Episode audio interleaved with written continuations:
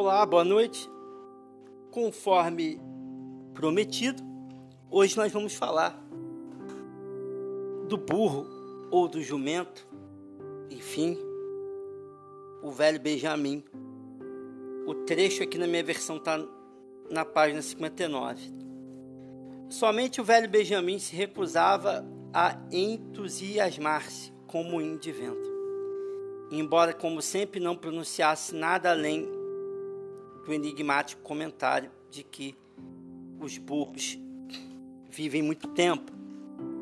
Então, nós temos aqui que pensar o que, que ele queria dizer com, com o seguinte comentário, né? Os burros vivem muito tempo. E o Benjamin, o burro, ou o jumento, se você achar que é um jumento, tudo bem, ele está dizendo que, em linhas gerais,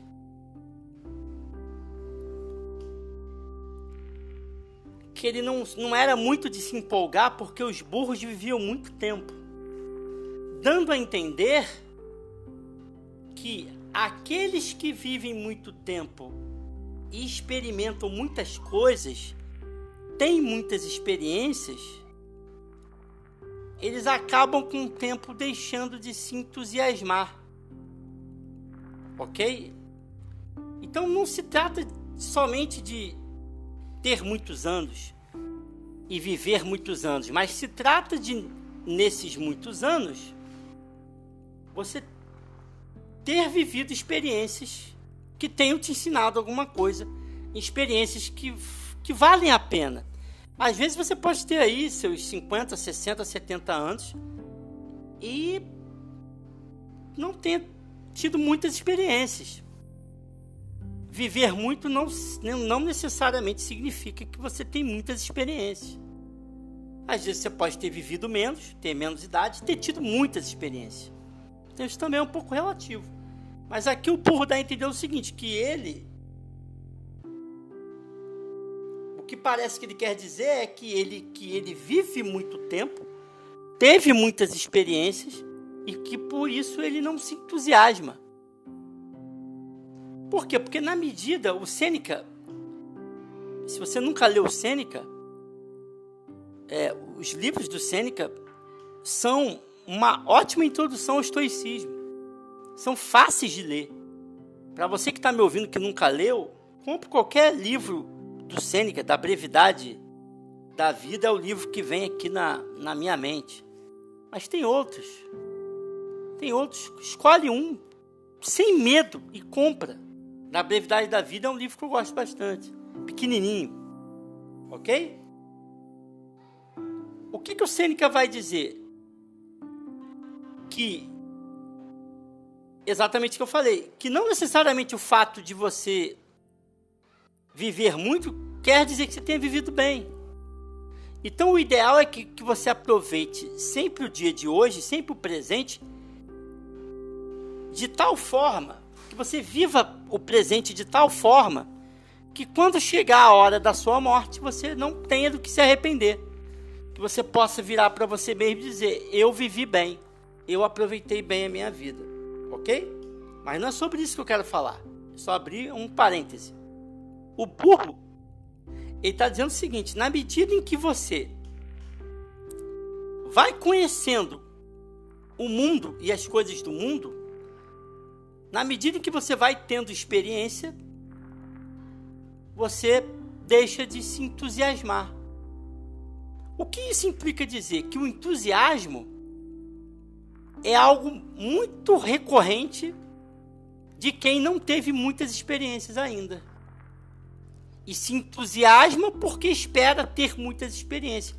Porque na medida que você vai tendo bastante experiência e vai vivenciando elas a, a, a, a ferro e fogo, você vai experimentando mesmo a realidade e você vai aprendendo, você percebe que o mundo é dor. Vai dizer o Schopenhauer. Você percebe que o mundo é sofrimento, vai dizer o Buda, Schopenhauer, a filosofia oriental como um todo. O mundo é dor, o mundo é sofrimento. O mundo é cansativo. Então não há muito o que se entusiasmar.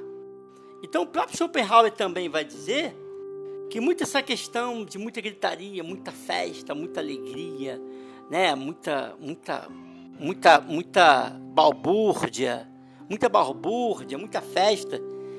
Isso é típico daqueles que não pensam e daqueles que não entenderam a realidade. Eles não entenderam, por isso que eles ficam aí. Porque não há sobre o que rir. Tem um livro do André Contiponville, que é um livro muito triste, mas é um livro sensacional. Todo mundo deveria ler. Se chama Bom Dia Angústia. E nesse livro, o André Contiponville, nesse livro, o André Contiponville vai dizer assim: não há do que rir.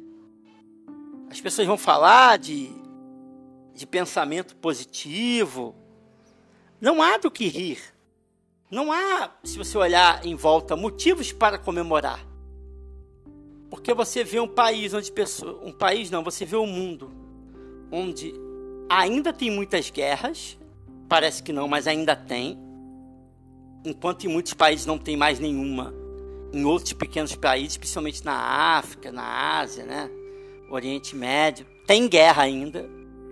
Você vê um mundo onde crianças são estupradas, a pedofilia aumenta. Você vê um mundo cada vez mais violento, os índices de homicídio aumentam, os índices de suicídio aumentam, os índices de depressão aumentam, os índices de ansiedade aumentam, o índice de pessoas com câncer e se alimentando mal aumenta. Definitivamente, não há do que se entusiasmar. Uma pessoa que vive entusiasmada e vive falando assim, não, vamos pensar positivo, energia, né? Agora tudo é energia. É, é, é esse desejo, essas pessoas que falam muito da energia, elas acham que podem controlar o mundo. Isso é ansiedade, elas querem controlar o mundo. Não, não. Cruza o dedinho, cruza o dedinho, energia, energia positiva. Tá uma merda, mas diz que, que, que tá positivo. Pra não atrair coisa ruim, bate na madeira. Bate na madeira. É quase um, um, um, um misticismo, né? Quase um, É quase não, né? Na verdade é um é um misticismo ali, é, é uma bruxaria, é o transcendente ali, né? É o é o é o supersti é a superstição, é a superstição. Então André Conte Ponvilho vai dizer no livro Bom Dia Angústia, Angústia. Não há do que se entusiasmar. O mundo é dor. Você vai pegar o, qualquer livro, né? um dos temas centrais do Albert Camus, filósofo existencialista, digamos assim, ele vai dizer: o mundo é um absurdo. O mundo é um absurdo. Não há do que se entusiasmar. E quanto mais rápido você aceitar que o mundo é dor, que o mundo é angústia, que o mundo é um absurdo, melhor você viverá. Porque você abrirá a mão da esperança. Você não terá mais o que esperar. E sem esperar, você viverá melhor o seu presente. Valorizará seu pai, sua mãe, sua família, seus filhos, a casa que você tem, o quarto, o ventiladorzinho que você tem, graças a Deus, mesmo tendo calor, você tem o seu ventiladorzinho, o salário que você ganha lá do seu trabalho, claro que você é abusado, é explorado, mas você tem o seu saláriozinho, você tem muitas coisas boas para você se alegrar. E para o Spinoza, você vai encontrar a potência máxima da alegria ou vai encontrar alguma espécie de vida significativa valorizando as coisas que você tem. Então, um burro, o Benjamin, ele se recusava a entusiasmar-se porque no fundo ele sabia que com moinho ou sem moinho, dava no mesmo. O Eclesiastes falou já, o Eclesiastes lá da Bíblia já falou. Tudo é vaidade, a gente está aqui, somos bolha. Daqui a pouco a bolha explode, se dissipa. se dissipa como uma bolha, tudo é vaidade. O Eclesiastes vai dizer tudo é repetição. Tudo é repetição. É tudo igual. Hoje a gente tem o Neymar, antes do Neymar, teve o Ronaldinho Gaúcho. Aí antes do Ronaldinho Gaúcho, é, teve o, o, Marcelinho Carioca. Aí teve o Djalminha. Aí, aí teve a galera lá do, do time do Flamengo. Aí, aí e vai voltando. É tudo igual. Amanhã, daqui a 10, 15, 20 vem outro. Daqui a pouco vem outro. É tudo igual, tudo se repete. Programa de humor, tudo igual. Tudo se repete. O ser humano é absolutamente previsível. Então não há do que se entusiasmar.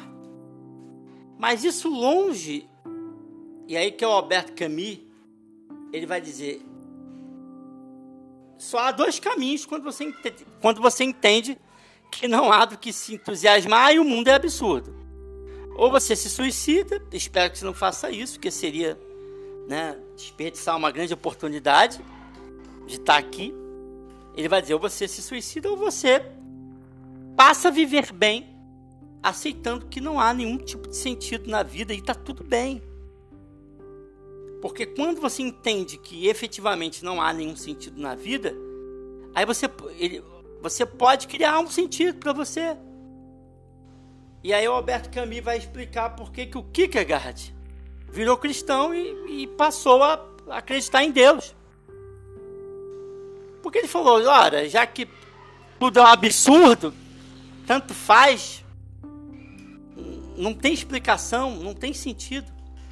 Então eu posso crer e acreditar no que eu quiser. O Kierkegaard achou por bem acreditar em Deus e tinha a fé dele.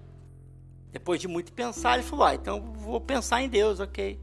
Já que tudo se equipara, tudo se equivale, não há sentido em nada, então creio no que eu quiser. E tá tudo bem. E tá tudo bem. Tá tudo tranquilo.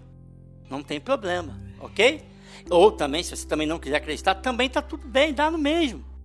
É o que a gente chama, que o Alberto, o Camus vai chamar de o absur, absurdismo. Absurdismo. O Sartre vai chamar da náusea e o Nietzsche vai falar do nilismo. Aquela espécie de nilismo é quando você chega e percebe que não tem mais nada, que não tem sentido nenhum.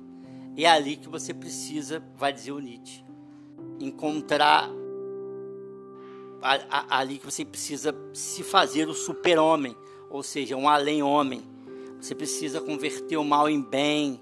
Você precisa se superar. O Nietzsche vai dizer: o homem é algo que precisa ser superado. Não há do que se entusiasmar.